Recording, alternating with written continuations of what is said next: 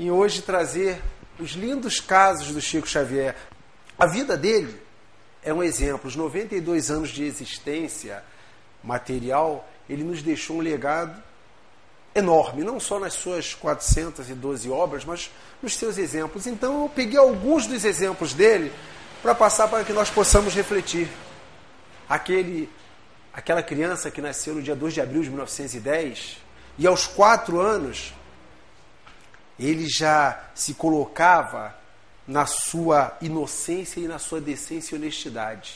Ele dizia sempre que os livros eram dos espíritos. Mas quando era pequeno, ele chegou a falar. Estava na mesa conversando, a mãe e o pai, João e Maria, a respeito de uma vizinha que estava desancada. Teve um processo de aborto, né? E de repente eles conversavam naquele período ali, 1914, os horrores da Primeira Guerra acontecendo. E o menino, no auge da sua maturidade, interrompe a conversa do pai e da mãe e fala: Pai, o senhor não está bem informado do assunto. O que ocorreu foi a nidação inadequada do ovo e a criança adquiriu posição ectópica. Uma criança usar os termos desse assustou. Assustava. O pai olhou e, tô vendo, Maria, esse menino foi trocado na maternidade, isso não é filho nosso, falava. É, dos termos né, médicos, nidação é quando dá a fixação do óvulo no endométrio, a membrana interna do útero. E ectópica, a posição ectópica é quando é fora do útero, na cavidade uterina, trompas de falópio, pode ser assim. E aquilo assustava, mas era um menino que já demonstrava essa naturalidade do, de receber as, as tarefas. Passou por uma dificuldade quando a mãe desencarnou, 15 de setembro de 1914, 1915 e veio trabalhando, se encontrou com o Espiritismo, em definitivo em 1927, teve contato com Emmanuel pela primeira vez em 1931, escreveu seu primeiro livro, Parnaso de Além Túmulo, em 1932, de, né, dos nossos poetas desencarnados. E o seu último livro, em 1999, Escada de Luz, retornaria para o plano espiritual, como retornou em 2002, num dia que o povo estava feliz. Mas dentre os casos do Chico Xavier que nós podemos ter, é o exercício da paciência espírita. O Chico tem uma frase que diz: o telefone toca de lá para cá.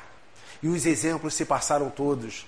Um dos exemplos que se, dos exemplos que se passaram, eu trouxe três aqui. João Guione, isso aconteceu em 1973, o presidente da Federação Paranaense Espírita. João Guione estava visitando Uberaba e naquelas homenagens, Chico estava do lado dele, mas as entidades, os espíritos se aproximavam e Chico externava isso. Olha, meu irmão, tem aqui um espírito que está querendo lhe abraçar, está muito feliz.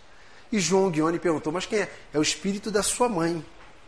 Quando falou isso, João Guione catucou um confrade dele, um trabalhador que eu acompanhava, disse: É, o Chico está caducando, a minha mãe está viva lá em Curitiba, mas tudo bem, deixa para lá. O telefone dele nunca toca errado, nunca tocava errado. Eu costumo falar de Chico, Jesus, Kardec, tudo no presente. Eles estão presentes quando estão. Quando eu falo que não toca, é que não toca errado. E porque naquela ocasião, em 1973, Chico já estava com 63 anos, alguns problemas de saúde, achavam que ele já estava com a, o prazo de validade passado. Né? Terminou aquela reunião, João Guione retornou para o hotel. Chegando no hotel, recebeu a notícia. A sua mãe havia desencarnado naquela madrugada e o sepultamento estava previsto para a tarde do dia seguinte, aquela tarde. Então ele seguiu. E aí ele viu que esse telefone não tocaria errado. Mas tem exemplos de Chico que traz para a gente que são necessários para que nós sintamos na nossa pele a dor e que passemos a procurar o consolo na, nas palavras do Mestre Jesus. Que falarmos de, de Vade Abraão, um industrial paulista, com todo o dinheiro à sua volta, mas ele sofria com a sua esposa Jandira. Vade havia perdido, perdido o filho. Perder é o termo que nós usamos, né? O filho dele havia desencarnado quatro meses antes, e isso foi em novembro de 1972. E eles já não aguentavam mais, já tinham feito um pacto e iriam cometer suicídio, ele e a esposa. Vade chegava ao ponto de sair do trabalho da fábrica, chegava em casa, arrumava uma desculpa e saía novamente. Ia, dizia que ia para a fábrica, mas não ia, ele ia para o cemitério. E lá burlava a segurança e iria se deitar sob a lápide superior do túmulo do filho. Entre muitos cigarros, a fumaça traía A segurança chamava a polícia, que era a rádio patrulha naquela época, e assim ele ficava, ele achava que o filho dele não conseguia ficar, tinha medo de dormir sozinho ali. E assim estava, um pacto de suicídio estava certo. Quando no meio daquilo tudo, a sua filha, Axima, vendo o sofrimento dos pais, falou: Pai, por que, que a senhora e a mamãe não procuram aquele moço lá de Uberaba? Quem sabe ele vai e ajuda a cura. A esposa estava mais aberta que ele foi, mas Vade Abraão achava que Chico era um embusteiro, enganador, um charlatão. Mesmo assim aceitou. Mas tomou as providências, iria chegar lá, ficar no hotel, o telefone perto dele, ninguém teria contato com qualquer pessoa da cidade. Seria esse o procedimento. E assim foi feito. Na primeira noite, ele assistiu à reunião, ainda sem acreditar, correram várias palavras e nada da mensagem, mas no final o Chico balbuciou: Axima. E Jandira, com os olhos em lágrimas, falou: Seu Francisco, Axima é minha filha, mas ela não está aqui, eu estou aqui porque meu filho morreu. E Chico falou para ela: Não, seu filho não morreu. Ele é um discípulo de Jesus. Mas ficou desse jeito, passou. Resolveram dar-se uma chance no dia seguinte, embora Vade não quisesse. Na reunião seguinte eles foram. E daí veio o telefone tocando. Porque nós temos que lembrar que o telefone toca de lá para cá, que os espíritos não vão estar à nossa disposição, principalmente os espíritos superiores. Que isso é o trabalho da paciência e da necessidade que temos de buscar, mas que ele tem, eles têm as suas atividades. Várias folhas correram e no final a assinatura Vade Júnior e ele chama Jandira. Jandira recebe aqui aquelas folhas e na presença de Vade, o pai, eles percebem ali as palavras do jovem desencarnado. Vade Júnior toca em assuntos que ele e o pai só sabiam, fala dos seus parentes mais longe. E ele percebe ali sim que a vida não acabara. Com isso, Vade e Jandira sepultaram de vez a ideia do suicídio e se tornaram espíritas realmente de fato, participou mais dos processos de caridade da sua cidade, com a sua coletividade, e se tornou um dos maiores trabalhadores espíritas do estado de São Paulo. Precisava ser tocado por um fato como esse, na nossa maior dor, que é a separação de um ente querido? Não seria isso. Mas para dizer que isso só não acontece no Brasil, aconteceu também com o escritor italiano e professor Pietro Baldi. Pietro Baldi, para você ter uma ideia, Chico Xavier era fã dele, tinha até um livro de cabeceira. Ele escreveu a grande síntese.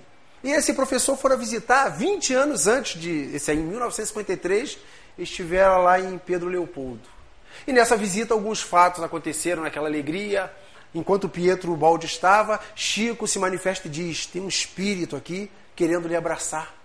Está se identificando como Lavínia. E Pietro reconhece: é sua mãe. E se dirigia esse espírito a Pietro como Mio Garofanino, que era o meu pequeno cravo. Pietro reconhece as palavras de sua mãe.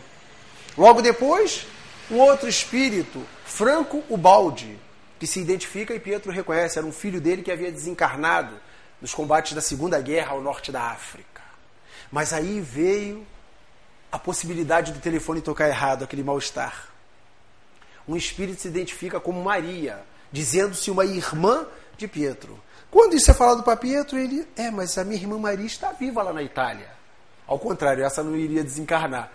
Quando falou isso, Chico retomou a sua ligação infalível com o plano espiritual e naquele momento se revelou. Maria era uma irmã de Pietro que havia desencarnado quando ele ainda era neném. Então ele não sabia dessa história bem, mas lembrou e confirmou-se que todo esse processo do telefone dele pode estar desencarnado, pode não estar, para trazermos as nossas, as nossas necessidades, para que nós passemos a entender a justiça de Deus. Esse telefone consolou muita gente. Mas o Chico não ficava só por isso aí, não. Como eu falei, a lição da paciência. Nós precisamos de paciência para entender paciência no dia a dia, que nós precisamos trabalhar, estudar, servir. Chico também precisava disso. Nos anos 30, a paciência dele foi exercitada. Ele estava no auge, naquela, entre aspas, perturbação pelos detratores de Parnaso de Além Túmulo. E ele estava perdendo a concentração. Uma noite ele queria se concentrar e não conseguia. E sua mãe, o espírito de Maria João de Deus, que ficou de 1920 a 1927 sem aparecer para ele, já, já tinha retornado. E percebendo aquilo, o espírito chegou: Meu filho, que está acontecendo? Ele, ah, mamãe, eu não sei o que está acontecendo. É um tal de El, não é? Foi ou não foi? É desconfiança sobre a mediunidade. Eu não aguento mais. Isso está me causando mal-estar. Aí ela faz o seguinte, meu filho. Tem um remedinho muito bom para isso aí. A água da paz. Toma a água da paz que você vai melhorar disso tudo. Ela terminou de falar com ele, Chico já saiu atrás da água da paz. Foi em Pedro Leopoldo, andou Grande Belo Horizonte, procurava a água da paz, não achou. Uns dias depois, ele reencontra com o espírito da mãe e triste, a mãe pergunta o que, que houve. Ele é que o remédio que a senhora passou eu não encontrei. E o espírito falou para ele: Mas meu filho, você não precisava ter ido tão longe. A água da paz não é lá na farmácia, é aqui. É, o, é a água que nós temos no pote. Você pega aquela água e coloca na boca. Não a espina, nem a engola. Mantenha na boca a língua imersa enquanto durar a tentação de responder à provocação. E o Chico entendeu naquele momento que a lição do silêncio era essencial para o trabalho, porque o trabalho que viria, ele não poderia negar. E às vezes, durante uma provocação, nós podemos complicar mais uma situação. Kardec recomendava que nós devemos pensar muito antes de ter, tomar determinadas atitudes para não nos arrependermos depois. Mas não ficou só por isso. Naquela mesma noite, Chico recebeu a visita pela primeira vez do poeta vassourense, desencarnado em 1914, Casimiro Cunha, que mandaria obras maravilhosas. Casimiro Cunha, com muito carinho, escreveu os seguintes versinhos através da, da psicografia do Chico. Meu amigo, se desejas paz crescente e guerra pouca, ajuda sem reclamar e aprende a calar a boca. Então aí veio ratificar a necessidade do silêncio e da humildade. Já era para que o Chico se preparasse para o que estava por vir, para que ele não caísse na tentação da vaidade, do orgulho, pela missão que ele teria que desenvolver. E eu digo mais, espíritas, a solidão aparente é uma lição também para testar a humildade, o trabalho, essa lei que todos nós temos que exercitar. O centro espírita, em Pedro Leopoldo, vamos reparar o seguinte: que eu vou falar de Uberaba e Pedro Leopoldo. Não tem ordem cronológica, porque os ensinamentos deles são em tempos diferentes. Estavam trabalhando, então tinham quatro: Chico, o irmão José, a cunhada Maria, o casal Carmen e José Hermínio Perácio. Foram os que curaram a irmã dele. Carmen e José precisaram se afastar por motivos de trabalho e voltaram para uma região de Maquiné, onde eles tinham uma fazenda ficaram Chico, o irmão e a cunhada. A cunhada ficou doente. Ficaram Chico e o irmão. O irmão se afastou por motivo de trabalho.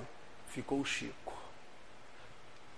Uma noite ele chegou para trabalhar e queria desistir. Ele simplesmente desanimou, porque o centro estava vazio. Quando ele preparou para desistir, aparece Emmanuel para ele. Emmanuel diz: que isso, Chico? O que está acontecendo? Ah, mas não tem ninguém aqui que eu fazia aí, mano. Não, que não tem ninguém. Eu estou aqui, ó, esse monte de espírito aí, os desencarnados, nós estamos precisando. Vá lá, abra, faça a prece inicial, pega o livro dos espíritos, faça a leitura, luzes acesas, janelas abertas e o trabalho toca. As pessoas passavam por fora, viam, achavam que o Chico estava ficando maluco, que ele falava sozinho. E estava ele lá firme. Foi a lição da paciência e mais um trabalho.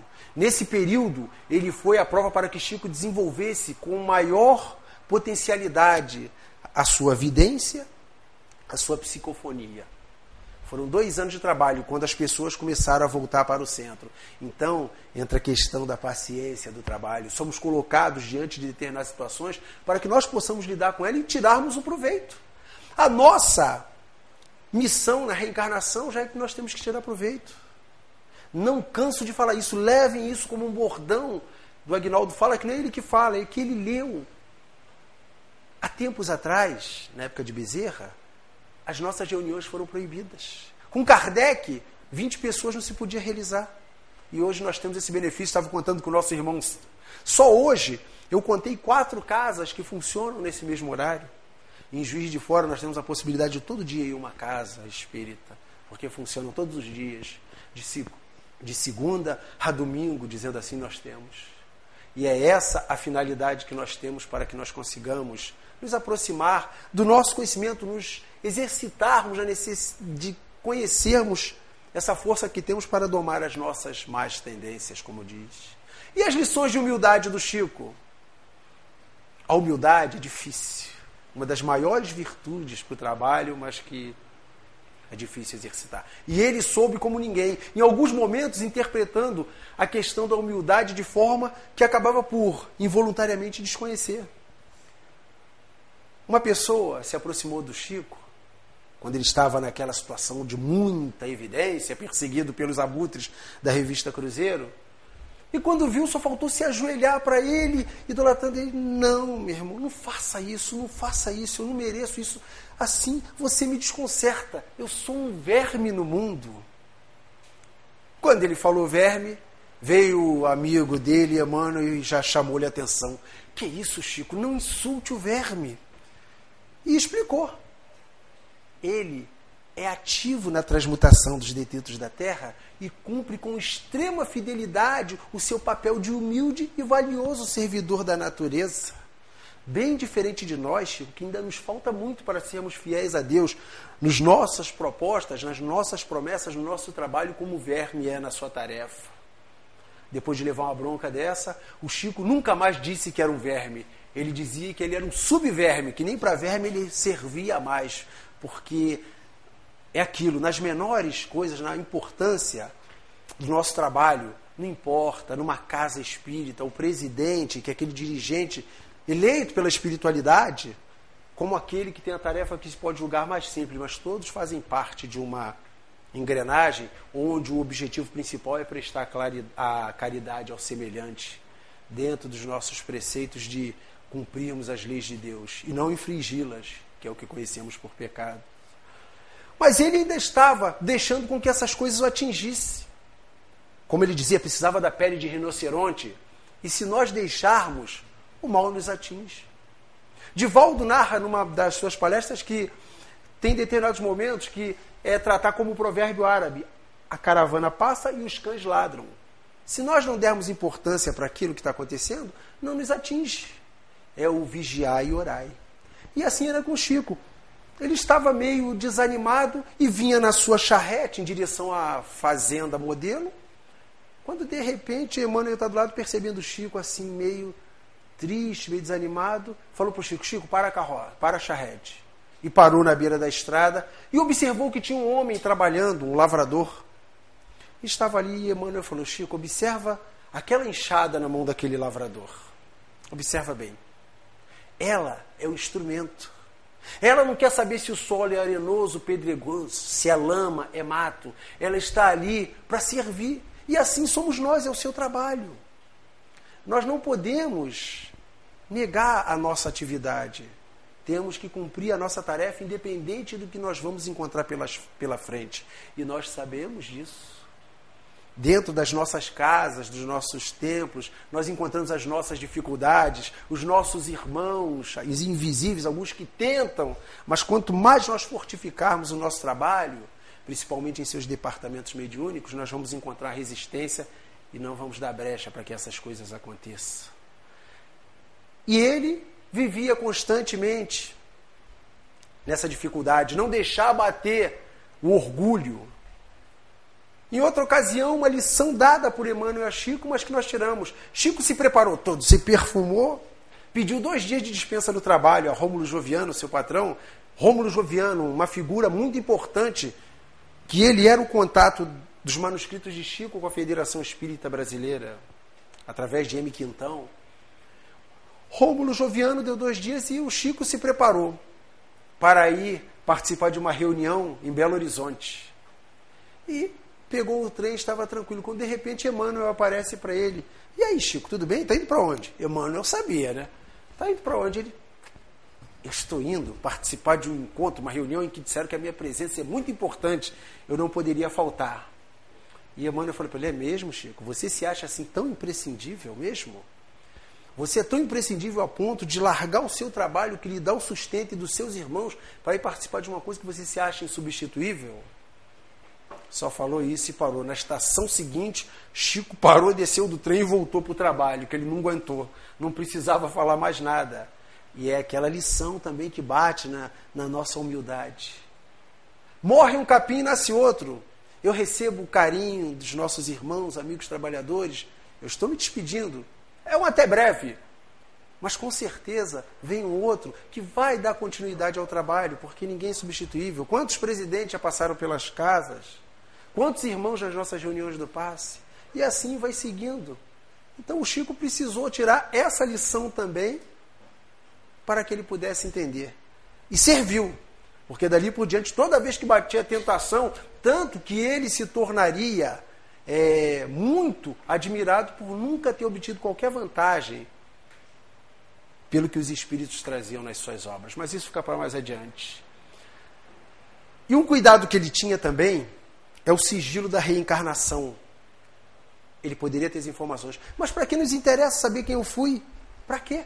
Nós passamos pelo processo do esquecimento. Será que eu estou aqui de frente com o meu algoz? Ou com um destruidor de cristãos lá no templo? Eu não preciso saber disso. E Chico também tinha muito respeito a essa situação. Tinha casos em que, biog... que ele poderia saber ou não. Citando um caso, teve uma pessoa que chegou perto dele e tinha curiosidade de saber que o Chico teria sido encarnação pretérita. E ela contou uma história. Chico, eu estou muito feliz. Eu estou feliz porque eu soube por uma pessoa que eu fui mártir numa encarnação anterior. Eu fui jogada à arena e devorada pelos leões, Chico. Eu fui. E você, Chico, quem foi? E ele, na sua humildade, a minha irmã, eu não era nada, eu era a pulga daquele leão lá que lhe devorou, não era nada. Então ele já buscava cortar qualquer tipo de assunto que levasse. Mas tem momentos em que Chico viu que era necessário revelar a reencarnação. Um deles foi quando chega uma senhora no centro, com seu filhinho no colo, que era cego, surdo e mudo e não tinha os braços. E ela foi em direção à mesa e com o seguinte questionamento: Seu Chico, os médicos disseram que meu filho está com uma doença e vai precisar cortar as pernas dele, que seria amputar, mas é uma pessoa simples. E ele já é cego, surdo e mudo e não tem os braços. O que, que eu faço, Chico? Eu deixo. Diante de uma situação de uma mãe trazendo o seu filho, seu maior bem, seu maior conchego no colo, Chico recebe a orientação de Emmanuel. Chico, com muito carinho, fala para essa mãe que esse espírito, esse irmãozinho que ela traz no colo, ele cometeu suicídio nas últimas dez encarnações. Fala para ela, com muito carinho, que os médicos estão certos. Eles vão ter que amputar as pernas do menino, sim. Para que ele, quando ficar maior, não caminhe em direção às águas, ao fogo ou ao abismo.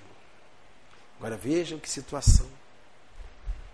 Seria um consolo, sim, porque ela fazia parte daquele acerto de contas. Mas Deus não desiste de nós. A bondade dele é tão grande que ele vai insistir até depois de tantas vezes errarmos, nós vamos ter a segunda chance.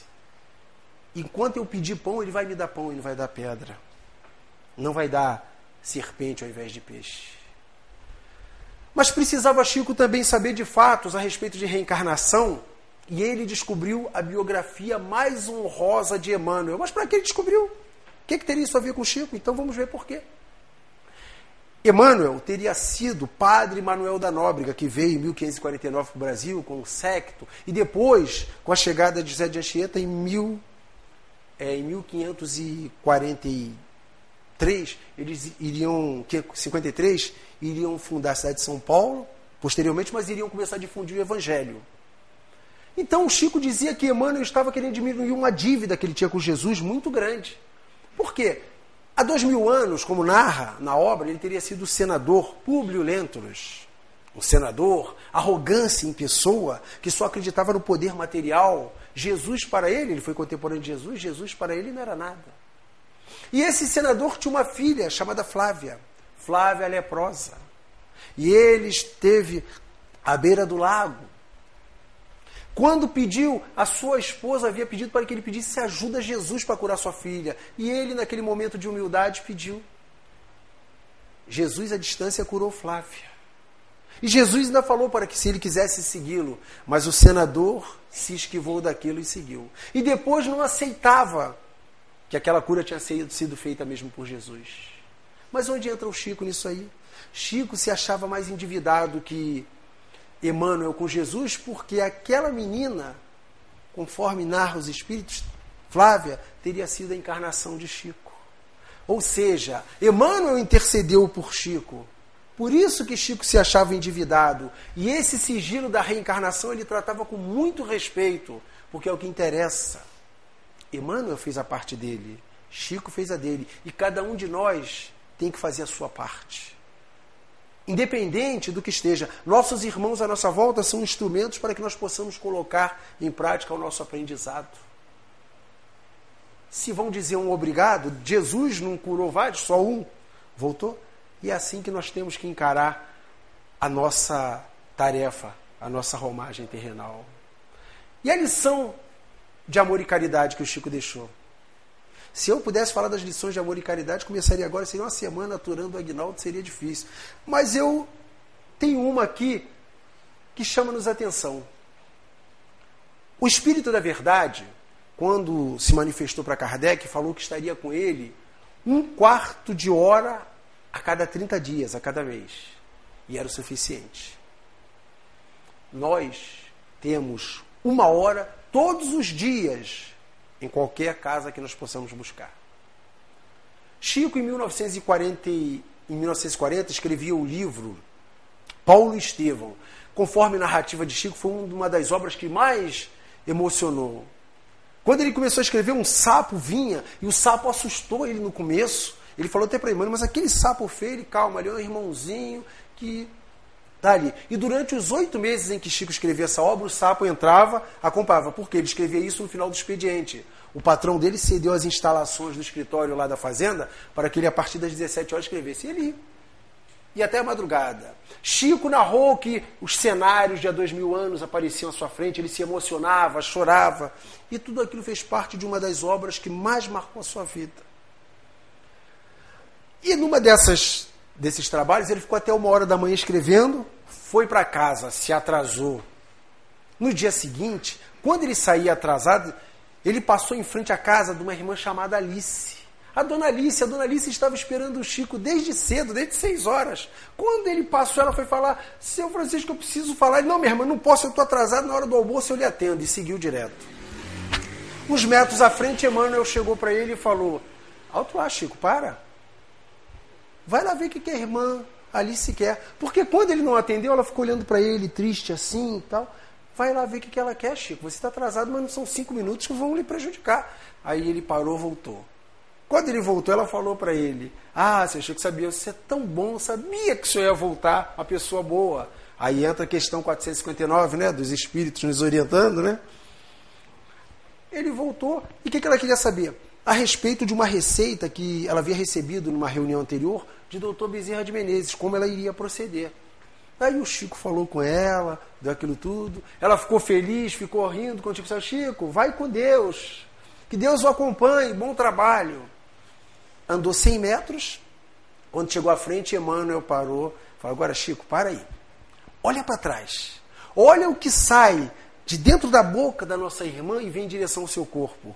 Uma, uma nuvem clara com pontos cintilantes e vinha para o corpo do Chico. Agora imagina se você não tivesse atendido a nossa irmã, o que poderia estar saindo. Ele ia dizer, vai para o inferno que o diabo te carrega, tem um péssimo dia. Seria uma nuvem escura, com tipo lava vulcânica, né? E naquele momento ele tirou a necessidade do que? Da lição do amor e da caridade. Em cinco minutos nós podemos aplicar o que Jesus nos recomenda com o nosso irmão. Principalmente a caridade, o amor que requerem a atenção, a palavra. Né? Em determinados momentos, uma palavra a gente pode tirar uma pessoa de uma ideia errada. Como ele também deu outro exemplo de amor e caridade. Indo para o trabalho, passava de manhã e viu um movimento na cidade, não entendeu, aí desceu para perguntar a Charrete. Disseram que o seu Juca, um patrão, o primeiro patrão dele, havia desencarnado. Seu Juca estava muito pobre quando desencarnou. E ele seria enterrado como indigente, ou seja, sem o caixão. Quando o Chico soube daquilo, não, não faço não, eu devo muito a esse senhor, ele me deu o primeiro emprego, não faça isso. Aí pediu à família que aguentasse para que não fizesse o enterro, que ele ia conseguir o dinheiro para comprar um caixão digno para o seu Juca. O que, que ele fez? Pegou um chapéu e saiu de porta em porta pedindo. E o que mais aconteceu aí na lição de humildade do Chico? Tinha um homem, um mendigo, desprovido da visão. Quando ele escutou a voz do Chico, perguntou o que estava acontecendo. E o Chico falou: Não, é que o seu Juca morreu, eu estou correndo atrás aqui do dinheiro pedindo para ajudar para comprar um caixão para ele. E esse homem que viveu com seu chapéu pedindo as moedas não perdeu tempo, pegou as moedas dele e virou no chapéu do Chico. Vai lá, Chico, vê se isso ajuda. E Chico saiu. Conseguiu o dinheiro, conseguiu fazer um sepultamento para o seu, seu amigo e patrão. E nós vemos quantos dentre nós teria coragem de fazer isso. Até porque nem pela nossa condição de vaidade, mas sim pelo que nós teríamos medo de encontrar. O irmão nosso narrava em São Vicente uma vez que eles saíram, um fato que saíram para fazer uma caridade, chegou a pedir alguma coisa à pessoa, a pessoa cuspiu-lhe a mão. Ele narrou um fato desse, eu não me recordo como que aconteceu. Aí ele, tá bom, esse aqui é para mim, agora eu quero lá para as crianças. Tem? E é isso que nós às vezes temos medo de encontrar. Aquela, aquele julgamento rápido, aquela condição. Mas isso, Chico, era regido pela fé. Porque nós temos que ter a fé. A fé, ela remove-se montanhas. E ele passava essa fé a todos que o procuravam. Teve uma moça que chegou com a sua filha, a filha dela estava doente, como dizia, esquálida, é, estava pálida. E foi se tratar. Chegou lá, recebeu a receita de Dodô Bezerra de Menezes, mas tinha um problema. Ela não tinha dinheiro para comprar. E Chico também, quando ele tinha, Davi não tinha. E aquela senhora ficou preocupada. Chico falou: Tá bom, minha irmã, vou fazer o seguinte. Como nós não temos, ele pediu orientação do doutor Bezerra. O doutor Bezerra determinou que ela pegasse aquela receita, cortasse em 60 pedaços. E durante 30 dias, desse com água cada pedacinho daquela receita para a filha dela, que ela iria melhorar. E ela botou a fé em cima. Passados 30 dias, ela retornou lá e pudemos observar uma menina corada, saudável, que se agregou ao trabalho do centro. E Chico se juntou com aquela mãe feliz, fizeram uma prece agradecendo a Mãezinha Santíssima por mais aquela graça atingida. E como nós conseguimos isso? Através da nossa fé. Não dispensamos o tratamento, sim, mas as nossas máculas que estão no perispírito é que nós estamos aqui para diminuir, tirá-las, as nossas diferenças. E essa nossa força que nós trazemos é que dá. O que se manifesta no corpo, nós trazemos no nosso espírito. Esse é o nosso objetivo, caríssimos irmãos é nós nos modificarmos. É o que falamos dessa nossa reforma, que nós temos muito tempo para fazer, mas que quanto mais aproveitarmos, melhor, né? E o Chico também deu um outro exemplo de fé.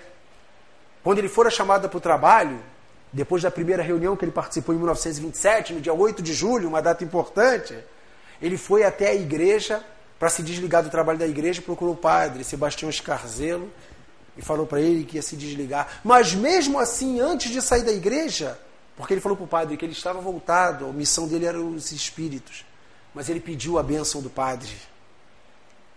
A religiosidade dele estava ali. Depois que o padre deu-lhe a bênção, ele saiu e foi se integrar e entregar ao trabalho espírita. E nós vemos isso. A família de Bezerra era uma família estritamente católica. Ele trazia a religiosidade. Quando a esposa dele desencarnou, ele havia lido a Bíblia. Ele trazia, quando ele foi ajudado por aquele espírito, que podemos dizer que é um agênere, né? aquele homem que apareceu, para... ele foi ajudado e a sua religiosidade, agregada à sua fé, lhe deu esse suporte para que ele pudesse alcançar o que ele precisava, o que ele procurava. Mas o Chico também tinha as suas lições de bom humor. E nós temos que ter um bom humor, né? vamos chegar a levar essa vida de uma forma tão agressiva em determinados momentos. Quem aqui não passou uma situação difícil e conseguiu superar e depois até rir daquilo que passou? Não é verdade? O Chico, ele falava isso e ele narrava a respeito do caso das loucas de Pirapora. Já ouviram falar? Depois vão saber qual é, que ele tem outro título. Ele trabalhava com seu irmão José no centro que dava o suporte para o Chico. Só que o José precisaria se afastar por motivo de trabalho, mais uma vez. Tudo isso faz parte da providência. E ele ficou preocupado: será que o Chico conseguiria sozinho dar conta do trabalho? E soube que na cidade tinha um cidadão chamado Manuel. Ele era conhecido porque ele lidava com os espíritos maus, andava com uma Bíblia poída embaixo do braço, uma Bíblia grossa, aquela de 3 quilos. E falaram para ele: falou, bom, vou pedir ajuda. Quem sabe ele pode ajudar o Chico, né? E ele, de boa vontade, foi. José falou com ele, ele foi lá e Manuel estava pronto a ajudar. O dia marcado, ele chegou para a reunião. Antes de começar a reunião, Chico chegou para ele e falou: meu irmão, eu vou fazer a preparação e quando eu me aproximar, fique atento. Se o espírito quiser dominar o meu aparelho, você aplica o evangelho com veemência, mas aplica com vontade, com veemência o evangelho. E falou isso para o senhor Manuel e ele ficou atento. E o Chico fez toda a preparação. Quando ele se aproximou das quatro loucas de Pirapora, entre aspas, e começou a ter aquela comunicação, começou a ter aquela vibração toda, o seu Manuel não perdeu tempo. Aplicou-lhe o evangelho com muita força e violência, pegando aquela Bíblia pesada e batendo na cabeça do Chico com força e dizendo: Sai, espírito ruim, sai! E bateu umas quatro, cinco vezes seguidas na cabeça do Chico. O que, que aconteceu? A reunião foi interrompida. Terminou por ali. Chico ficou uns dias com dor no pescoço, mas aí nós tiramos uma outra lição a necessidade do estudo. Temos que estudar para poder aplicar. Por isso que as nossas casas têm as nossas reuniões, nossos trabalhos, para educar o médium. A boa vontade, agregado principalmente ao estudo e a, essa vontade mesmo, nós conseguimos. O nosso irmão estava ali de boa vontade, mas não tinha o conhecimento. E aquele cuidado que tem, espírita. Estudar muito e não aplicar, a cabeça cresce e a mão atrofia. Então vamos estudar e aplicar, não é verdade? E esse bom humor do Chico ele levava de outra forma também. Ele passou por uma cirurgia de próstata, teria aqui em São Paulo, e ficou internado. Ele ia passar pela cirurgia. Quando ele chegou lá, estava no hospital, sua secretária, da qual eu não me recordo o nome neste momento, falou, estava preocupado, Chico, você vai morrer, Chico, essa cirurgia é muito perigosa. Por que você não pede ajuda lá para o José Arigó ele faz, e o Chico, na sua honestidade, na sua sinceridade, ô oh, minha irmã, eu não posso fazer isso, quem sou eu? Quem sou eu para ter privilégio? Todos que vêm aqui, eu recomendo que procurem um médico. Por que, que eu iria fazer algo desse tipo? Não, eu vou lá pro bisturi sim. Ela falou, Chico, você é insistente, você vai morrer. Aí o Chico no seu bombom falou, que nada, minha filha. Emmanuel me falou que eu só vou morrer num dia que meu povo estiver muito feliz. Então não se preocupa não que eu vou e vou voltar. E era verdade. Ele encarava a morte corpórea com bom humor. E foi o que aconteceu, né? Nós vamos nos recordar que ele desencarnou no dia que o Brasil estava com a atenção voltada para um outro evento que havia acontecido e ele passou isso. Até nisso, ele pensava no seu semelhante, ele não queria tristeza por ocasião da sua partida lições do perdão difícil. Ele perdoou Rita de Cássia, aquela sua madrasta, a madrinha que enfiava-lhe os garfos. Ele dizia que ela era sua educadora. Perdoou Rita de Cássia. Que nós vimos os maus tratos quando a mãe dele desencarnou, que ele foi ficar com ela antes de conhecer Cidália Batista. Mas uma outra situação foi lá, já na, ainda na fazenda, em Pedro Leopoldo, uma, uma senhora que estava com um problema, ela entrou procurando, chegou na fazenda e no escritório e perguntou: O Chico está aí? Só que isso trazia problema para ele, procurando trabalho. Aí o seu patrão, Rômulo Governo, falou: Não, ele não está, não, ele está em casa. E ela saiu de lá batendo os saltos, foi até a casa dele. Chegando lá, o Chico está aí. Lá na casa dele, disseram que ele estava no trabalho. Ela já ficou nervosa. E foi para o trabalho dele. Chegando lá, ó, ele saiu para cumprir uma tarefa. Aí ela falou: quem que ele está pensando que é? Eu não tenho o dia todo para ficar andando atrás dele, não. Falou assim mesmo. E saiu batendo os saltos de novo. Na reunião noturna, ela chegou, entrou no centro e diretamente foi na direção do Chico na mesa e aplicou-lhe bufetadas no rosto. Chico ficou assustado diante daquilo e ela gritou com ele: Eu não tenho tempo para ficar andando atrás de você, não. Viu, seu cachorro? Agora vá para aquela sala e me aplique um passe agora. Chico ficou assustado como poderia, depois de receber uma agressão, como ele teria condições de né, transmitir o que ela precisava? E falou para Emmanuel: Emmanuel, Chico, calma. Conversa com a sua irmã. Vai lá, não fica nervoso. Você acha que eu não tenho razão para ficar nervoso? Vai lá, conversa com ela. E Chico se aproximou dela, conversando, falou: Olha, minha irmã, eu não pude lhe atender, eu estava, mas o que meu patrão deixa, você tem que entender que ali é o lugar que eu trabalho, ali eu preciso tirar o sustento para cuidar dos meus, meus irmãos, eu e mais doze, eu não posso fazer isso. A senhora me perdoe e tal. E conversou com ela, ela ficou até mais calma. Mas ele mesmo assim ainda ficou chateado. Quando terminou, atendeu, a moça ficou melhor e voltou para Emmanuel. Mas Emmanuel, vem cá. Você não acha que eu tenho razão? Ela vem, bate na minha cara e eu ainda tenho que atendê-la. E Emmanuel falou para ele: Chico, você pode ter razão, mas ela, ela tinha a necessidade. E nesse caso, ela tinha prioridade. O que você fez foi certo, eu sei que é difícil. E é assim mesmo. A necessidade e a razão nem sempre nós entendemos. Muitas das vezes nós achamos que nós temos que ser atendido porque a nossa necessidade é maior do que a do nosso semelhante. Mas não é. E Chico aprendeu esse entendimento naquela ocasião com aquela moça. Como em 1987, depois de 60 anos de homenagem pelo, pela mediunidade, o trabalho, ele esteve frente a frente com um dos filhos de Humberto de Campos, aquele escritor que teve o processo em 1944, que a esposa entrou na justiça pelos direitos dos livros, ele passou a ser, no caso do irmão X. Esse filho de Humberto de Campos encontrou Chico e falou: Que grande homem existe na terra. E Chico perdoou também aqui. Vejam que coração grandioso teria isso. E a lição do respeito e do trabalho, mais uma vez. Em 1969, Chico botou o ponto final no centésimo livro. Porque Emmanuel apareceu para ele, falou que eles iam fazer 30, depois iria a 60, depois a 100. Quando chegou em 69, é, o livro Poetas Redivivos, né? ele só faltou da cambalhota, estou livre disso, acabou. E Emmanuel falou para ele: Chico, a tua missão é o livro. Eu posso até liberar você para outras coisas, mas a tua missão é o livro. Você nasceu para o livro. Ah, mas eu não ia botar só 100 livros e acabou. Não. Nós traçamos pontos. Você pode até não querer fazer mais, não tem problema, mas aí também a espiritualidade vai se encarregar da sua vida. Você vai ter a vida desapropriada. Aí eles vão resolver se vão te deixar ou não. Aí o Chico pensou bem, vida desapropriada, voltar para o plano espiritual, continuou no trabalho. Ficou tristinho no começo, e isso aí foram mais 312 livros a partir daquela data.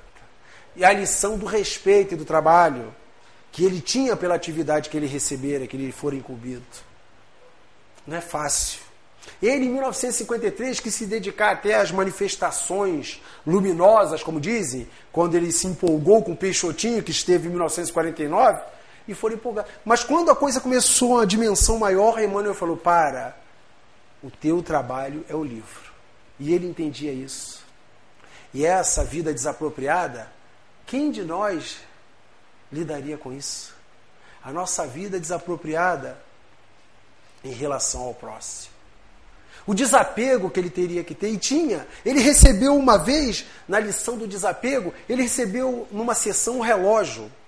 Uma senhora chegou e ficou muito satisfeita com ele, deu um relógio presente. Nós sabemos que hoje relógio nós encontramos aí nas ruas, mas em tempos passados o relógio era um objeto caro, era uma ostentação. E ela deu de presente um relógio para o Chico. Chico não quis aceitar, não, minha irmã, não quero. Toma, Chico. Aceite isso de todo o coração. E ele pegou o relógio, recebeu e segurou. Logo depois, atendendo, chega uma senhora e fala para ele que ela estava com um problema. Ela recebeu o remédio, recebeu a receita, mas ela não tinha como tomar, porque ela não tinha como saber as horas. Não sei nem se ela sabia ver as horas, talvez em casa soubesse, mas ela não tinha como ver as horas. E o Chico falou para ela: não tem problema, está resolvido aqui o seu problema. E tirou imediatamente aquele relógio do bolso e entregou a ela: agora a senhora tem como tomar o remédio. A senhora tem, porque as horas estão aqui. É o trabalho da espiritualidade. Aquele relógio não chegou à toa. O compromisso de Chico com o seu semelhante era tão grande que ele recebeu na ocasião Cidália Batista, só para citar Cidália, quem foi? Foi a segunda esposa do seu pai. Quando ela, desencar... Quando ela casou com José, ela reuniu os filhos, pediu para que ele uma condição, que os filhos fossem morar todos juntos. Eram nove, ele tinha, ele tinha nove, teve mais quatro com ela. Por quê? Quando a mãe morreu, foi separando os filhos e ela não queria mais isso. Então ela viveu com ele. Quando ela desencarnou em 1932, em 31, ela pediu ao Chico para que ele não deixasse o pai dele espalhar novamente os irmãos pela casa dos parentes. E o Chico fez essa promessa a ela, que não deixasse, e foi. E o que, que aconteceu com ele depois? Nesse desapego, Ele, em 1959, foi convidado a se retirar de casa porque a situação estava insuportável por essa mesma irmã que seria mais nova que ele deveria cuidar. Esse é um fato que o Chico nunca narrou assim com mágoa e sempre como lição. Mas ele prometeu a Cidália, quando ela estava doente, falou que ele só sairia de casa depois que a sua última irmã já estivesse casada.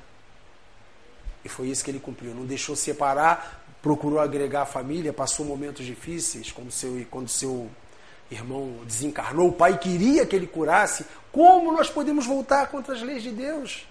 Não temos essa capacidade. Esse nosso irmão, na sua humildade, no seu desapego, ele deixou lições grandiosas. Foram 412 livros. Chico sequer recebeu um centavo desses livros.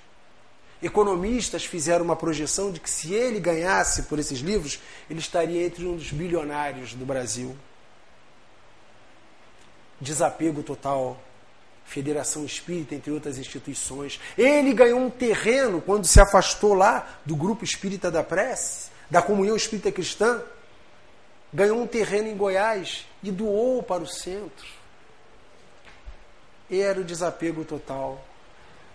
E um dos maiores exemplos do Chico no desapego, ele dizia, em tudo aquilo que acontecia à sua volta, que ele não queria muita coisa. Ele só queria ter um quarto simples, com uma cama estreita e uma grande janela de vidro.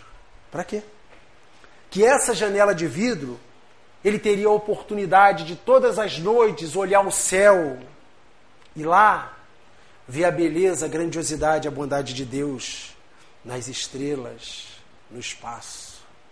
Chico dizia que nós diz, melhor dizendo, que nós temos que olhar mais para o alto e admirar e usufruir da beleza que Deus nos dá, do que olharmos tanto para o chão, porque quando nós olhamos para o chão, nós nos curvamos diante das dificuldades. E a beleza está à nossa volta para que nós possamos usufruir. O nosso querido Chico por volta das 19 horas e 30 minutos do dia 30 de junho, na sua cama estreita, ao lado da sua janela, na sua humildade. Naquela tarde e noite, as pessoas perceberam que ele estava muito mais sensível. Qualquer coisa que fazia para ele, muito obrigado, que Deus lhe pague. Em um momento ele perguntou pelo seu enfermeiro, perguntou, era, fulano está aí? É que eu preciso dele. Aí falaram para ele, olha, ele viajou e o Chico murmurou: não vai dar tempo. E foi o que aconteceu. Chico preparou, fez a sua refeição leve, fez a sua prece e se deitou. Por volta das 19h30, o coração de Chico parava de bater. Uma morte, como nós dissemos, serena, suave, como fora o seu despertar no plano espiritual. Chico pediu que o seu velório fosse 72 horas, para que todos os seus irmãos pudessem vê-lo, que o que seria impossível todos, mas quantos de nós não estivemos lá no pensamento? Eram em torno de duas mil pessoas, de, de 1.500 a 2.500 pessoas por hora passando do lado do caixão para olhar aquele nosso irmão. Era o nosso querido irmão retornando à pátria espiritual para continuar o seu trabalho. Ele que no seu exemplo de caridade, de amor, de regeneração, pôde cumprir ao pé da letra os ensinamentos que os Espíritos nos passaram, nos trazendo a nossa realidade da condição. O Chico, eu venho aqui considerar como aquela árvore, aquela boa árvore que seus frutos caíram estão com, conosco permanentemente. A árvore que eu me dou aqui, a liberdade de poder definir como Casimiro Cunha definiu na Cartilha da Natureza, a obra de 1940, esse maravilhoso poeta desencarnado a quem eu me referi no começo, que diz: E eu deixo essas palavras de Casimiro Cunha como a definição de Chico para nós, a boa árvore, que diz mais ou menos assim: Nos quadros vivos da terra, desde a sua formação, a árvore generosa é a imagem da criação. É a bênção em Deus que nos ama, que nos protege, que nos cria, que fez a bênção da noite e a bênção da luz do dia. Seus ramos são como a infância. As flores, a adolescência. Seu fruto, a velhice amiga, repleta de experiência.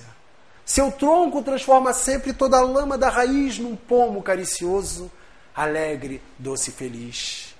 E as sementes que renascem, com método e perfeição, são nossas almas na lei de vida e reencarnação. Silenciosa na estrada, seu exemplo nos ensina a refletir sobre a terra na providência divina. Se a poda lhe foi rude e forte, ao rigor do braço humano, sua resposta mais bela é mais frutos no outro ano. Se tomba desamparada ao punho do lenhador, dá-lhe a casa, faz-lhe a mesa, aquece-o com mais amor. Dá sombra a todos que passam, sem jamais olhar a quem. Colocada no caminho, seu programa é sempre o bem. É santa irmã de Jesus, essa árvore estremecida. Se vive, palpita em Deus. Se morre, transmite a vida. Que assim seja, meus irmãos.